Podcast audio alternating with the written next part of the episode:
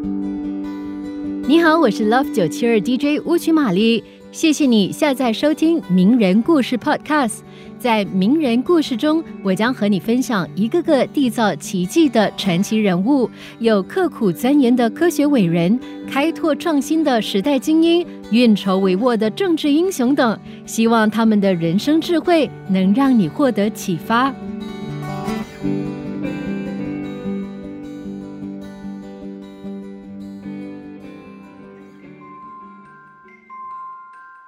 很多美国人喜欢将他们的总统称为船长，这来源于美国著名诗人惠特曼献给美国前总统林肯的诗：“船长，我的船长。”在美国的历史上有过几十位这样的船长，但其中有一位格外与众不同。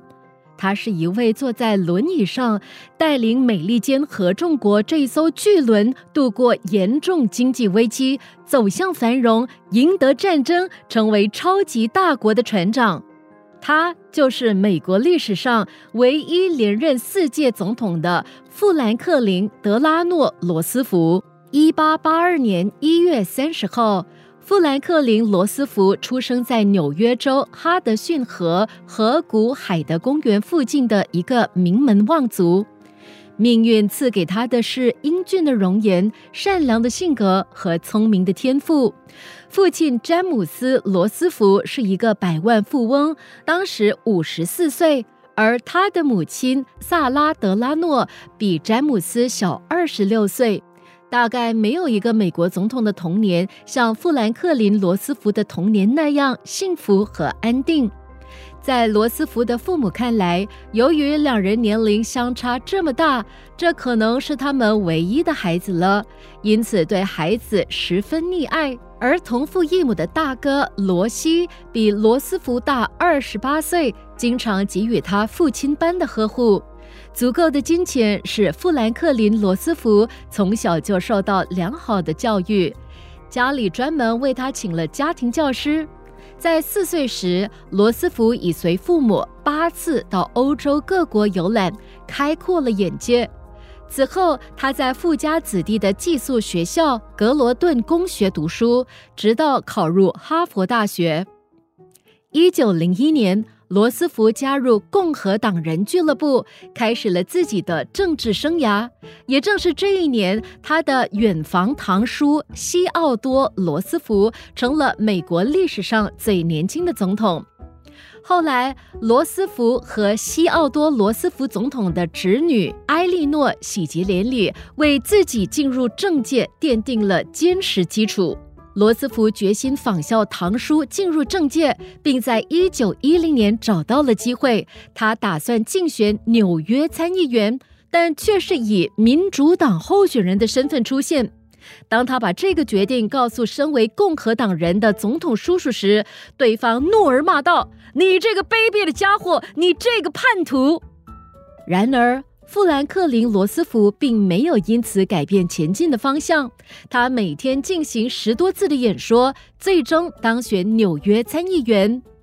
一九一三年，时任美国总统的威尔逊任命他为海军助理部长。罗斯福在任七年，表现杰出。一九二零年，三十八岁的罗斯福甚至被提名为副总统候选人。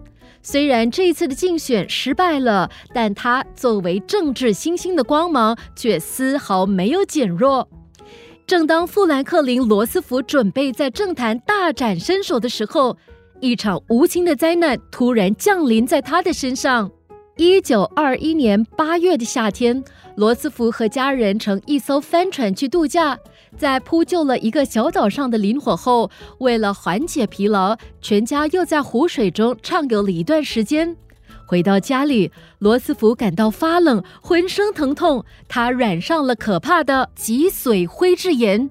第二天早晨，当妻子送来早餐时，罗斯福已经感到左腿无力。几天以后，发展到背部和双腿的剧烈疼痛，甚至高烧不退，暂时失去了对身体机能的控制。那一年，罗斯福才三十九岁。正当年富力强、雄心勃勃、踌躇满志的他，准备重整旗鼓、大干一番，然而出师未捷，他却染上了这该死的病，要永远瘫痪在床。但高烧。疼痛、麻木以及终身残疾的前景，并没有使罗斯福放弃理想和信念。他一直坚持不懈的锻炼，企图恢复行走和站立能力。他进行疗养的佐治亚温泉，被众人称之为笑声震天的地方。在养病期间，这位美国未来的船长有一个嗜好，就是制作船模，并在朋友的帮助下划上小船到河里去试航。同时，他阅读了大量美国历史、政治方面的书籍。在这一段时间里，罗斯福的性格也产生了重大的变化，他变得温和、谦虚、平易近人。他把与疾病斗争、积极锻炼身体看作是一件非常愉快的事情。工作之余，他竭尽全力地进行体育锻炼，对自己要求之严格，几乎苛刻。就连他的一位好朋友，当时的美国拳击冠军都说：“罗斯福的肩部肌肉是我所见过的人当中最强健的。”经过这一段挫折的锤炼。罗斯福的眼界和思路更开阔了，他学会尊重并理解与自己不同的观点，对那些受折磨又急需帮助的人充满了深切的同情。他躺在那里，一天天的成熟起来，从一个轻浮的年轻贵族变成一个能理解下层人民的人道主义者，而正是这一点使他最终入主白宫。利用一副皮革与铁制成的双腿支架，罗斯福终于可以在别人的搀扶下站立和行走了。经过七年的养精蓄锐，他重新走上政坛，并在1928年成为纽约州州长。随后，他开始了向总统宝座的冲刺。1932年11月8号。罗斯福以两千两百八十万票对一千五百七十五万票的优势入主白宫。这位坐在轮椅上的船长终于握住了巨轮的舵盘。在罗斯福的总统任期内，两次遭遇了美国历史上空前的困难时期，一次是上世纪三十年代的经济危机，另一次则是珍珠港事件。在罗斯福首次履行总统的一九三三年初，正值经济大萧条的风暴席卷美国的时候，到处是失业、破产、倒闭、暴跌，到处可见美国的痛苦、恐惧和绝望。罗斯福却表现出一种压倒一切的自信。他在宣誓就职时发表了一篇富有激情的演说：“我们唯一害怕的就是害怕本身。” Let me assert my firm belief that the only thing we have to fear is fear itself.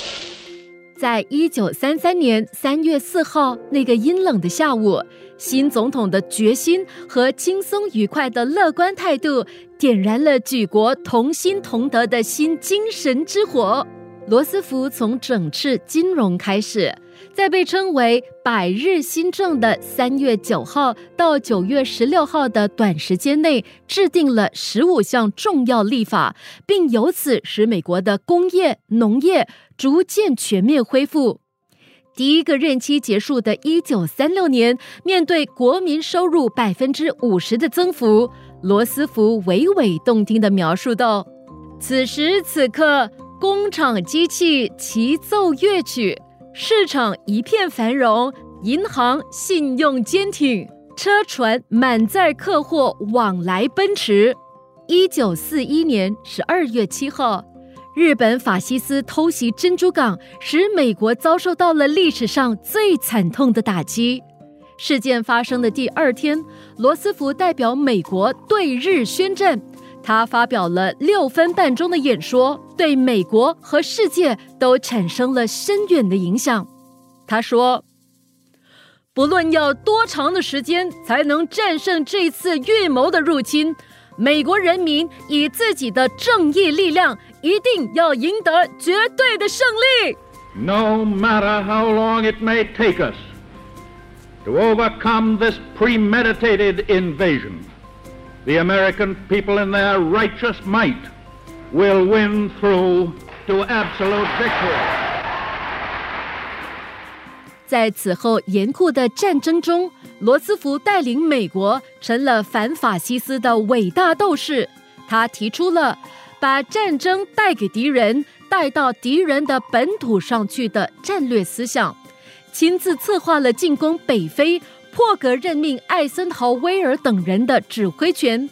这对当时和未来的战争，当时和未来的美国都有着非凡的意义。他尽全力开动了新大陆的战争机器，以他卓越的政治才能、坚定的意志，号召全美人民为反西斯战争的胜利做出了重大的贡献。此后，美军和盟军在西线战场以迅猛的攻击横扫北非、西欧，直捣柏林。为了彻底摧毁法西斯以及战后的和平安排，这位连任四届的“轮椅”总统不顾重残之躯，几次漂洋过海与斯大林、丘吉尔等大国首脑会谈。可惜，在最后胜利到来之前，罗斯福在一九四五年四月十二号告别了这个世界。这个坐了二十多年轮椅的伟人，战胜了残疾，战胜了对手，战胜了经济萧条，战胜了法西斯。对于美国人来说，他使美国成为世界超级大国；对于世界来说，他参与奠定了一个新的全球政治格局。在美国历史上，富兰克林·罗斯福是与乔治·华盛顿与亚伯拉罕·林肯齐名的伟大总统。即刻上 Me Listen App 下载收听更多名人故事。你也可以在 Spotify 以及各大 Podcast 平台下载收听。